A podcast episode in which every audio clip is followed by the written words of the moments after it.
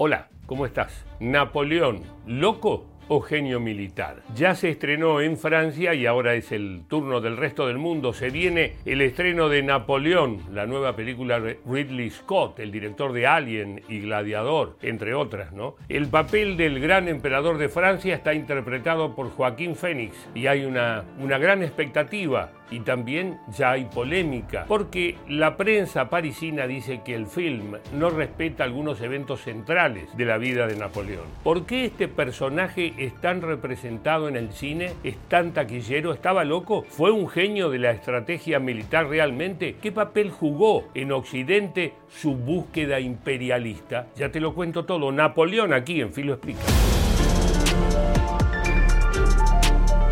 Escucha este dato, después de Jesucristo, el personaje que más veces aparece en la historia del cine es eh, Napoleón Bonaparte. Hasta donde sabemos, escucha bien, estuvo en más de 300 películas. La más reciente es esta, la dirigida por Ridley Scott. No doubt you'll send the chaos in the streets. We must make an example, or France will fall. Napoleone di Bonaparte nació en Córcega en 1769, unos meses después de que Francia comprara la isla a la República de Génova. A los 10 años fue con su hermano a estudiar la carrera militar a la Francia continental, donde terminaría cambiando su nombre por el que conocemos, Napoleón Bonaparte. Fue nombrado segundo teniente de artillería en el regimiento de la Fere, una especie de escuela de formación para jóvenes oficiales de artillería. Napoleón avanzaba rápido en el escalafón militar. Llegó a general muy joven. Pronto advirtió que a él no le interesaba la acción interna, sino la conquista de territorios extranjeros. tú, pasados los 20 años, ya había hecho una exitosa expedición a Italia y antes de cumplir los 30 fue enviado a una misión que sería legendaria, la famosa campaña de Egipto. To reach the Indies, English ships have to sail around Africa. Bonaparte also has to examine the possibility of a twin port arrangement or even a canal linking the Mediterranean to the Red Sea, which would allow French ships to bypass English trade routes. Bonaparte is also instructed to plan for an enduring French presence in Egypt, because if a twin port or a canal is to be created, a stable position in Egypt will be required in order to use them.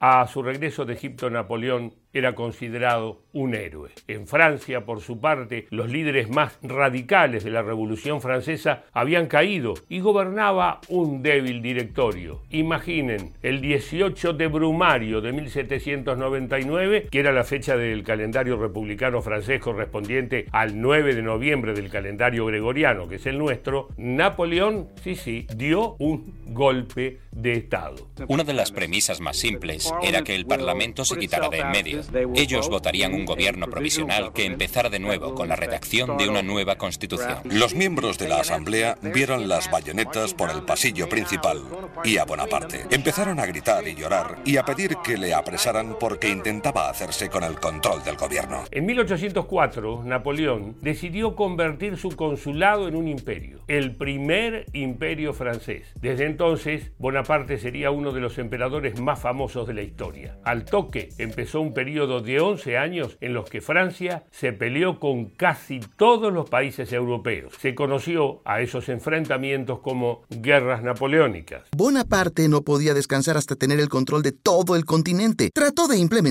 un bloqueo a Gran Bretaña a escala europea. Invadió todo país que no cumpliera y lanzó más guerras para aferrarse a sus victorias. ¿Y cuál fue el resultado? millones de muertos en todo el continente y un orden internacional destruido. Y acá pongamos una, una, pausa en el relato para reflexionar un poco. ¿La actuación política y militar de Napoleón fue beneficiosa o perjudicial para Europa y para todo Occidente? ¿Fue un líder sanguinario o fue un estratega genial? Napoleón es un personaje altamente contradictorio de la etapa contemporánea que como sabemos se inaugura con la Revolución Francesa. Causó cierta sorpresa cuando en 1804 se autoproclamó emperador. Fue un gran estratega militar como pocos, un tipo realmente genial con ciertos deslices y en cierta decadencia en algún momento, ¿no? de, esa soberbia que lo lleva a cometer gravísimos errores, como por ejemplo la campaña de Rusia, que va a ser un poco el comienzo del fin allá por 1812. Fue un tipo que proclamó las ideas liberales en toda Europa, una Europa claramente monárquica, por eso tan odiado por las testas coronadas, y a la vez un militar sanguinario, por supuesto, desde ya. Y dejó ciertos logros como el incentivo a la educación pública y la creación del Código Napoleónico, que fue una primera sistematización de los derechos particulares de las personas. Lo que estaba claro era que Bonaparte estaba cambiando la historia europea sin ninguna duda. Hizo cambios en la economía, en la educación, en la religión y hasta en el sistema métrico decimal. Su influencia alcanzó todos los aspectos de la vida, desde los macro hasta los más mundanos. This vermin has held the world hostage with his egotism and his lack of simple good manners. All of Europe is uniting forces against me. What's the outcome of this if you don't succeed? Your Majesty, we are discovered. La figura de Napoleón Bonaparte tiene dos características que muchas veces son nombradas más que su actuación política. Por un lado, su baja estatura, sí, sí, que se supone quiso compensar mostrando una gran ferocidad con sus enemigos. A esto, de hecho, se lo conoce como complejo napoleónico. Por otro lado, su supuesta locura. Sí, sí, todo el mundo dice el loco de Napoleón. Cada vez que se quiere ilustrar el aspecto de alguien fuera de sus cabales, se acude a la imagen de Napoleón ¿Pero por qué? El complejo napoleónico es un término coloquial con el que se describe un presunto tipo de complejo de inferioridad, que se dice afecta a las personas de baja estatura. Se utiliza más ampliamente para describir a personas que actúan a raíz de percibirse en desventaja social para sobrecompensar por medio de conductas de agresión, posesión y ambición su desventaja ante los demás. Pero este término no tiene un respaldo formal en la psicología clínica y no está reconocido como un trastorno mental en la literatura científica, sino más bien es un estereotipo social despectivo. Por otro lado, la conexión con la figura de Napoleón Bonaparte surge más bien de ciertas especulaciones históricas. Aunque Napoleón no era excepcionalmente bajo para los estándares de su tiempo, se ha sugerido que su actitud ambiciosa y tiránica podría haber sido influenciada por su deseo de compensar posibles complejos de inferioridad. Así como su ambición lo hizo crecer y lo llevó a conquistar gran parte de Europa, fue esa misma ambición la que derivó en el ocaso del poder de Napoleón. El emperador quiso invadir Rusia, donde encontró gran resistencia. Después de años de idas y vueltas, debió replegarse en París. Después del evento conocido como 100 días o campaña de Waterloo, Bonaparte tuvo que abdicar como emperador. En 1815 fue encarcelado y desterrado por los británicos a la isla de Santa Elena en medio del Océano Atlántico.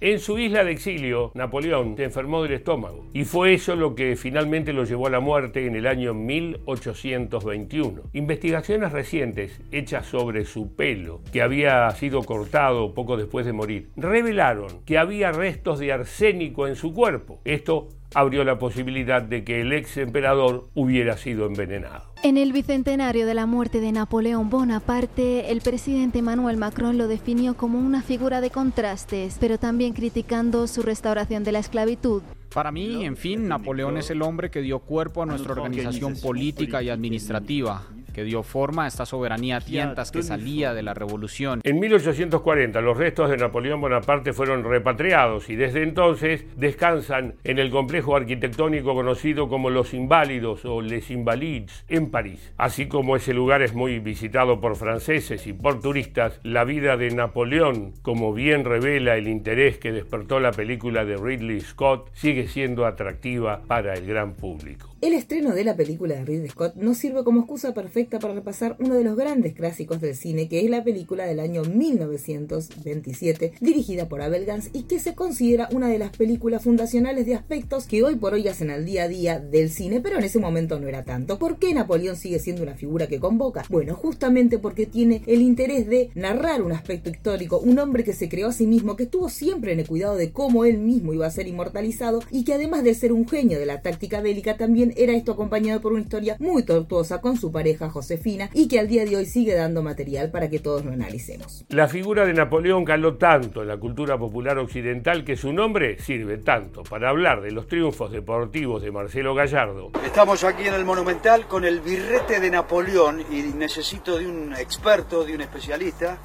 Marcelo Gallardo, ¿cómo te va? Bien, muy bien. Hasta para hacer chistes en un dibujo animado. Magnífico. Dead. Napoleón, los austríacos serán derrotados por su fiero y poderoso ejército.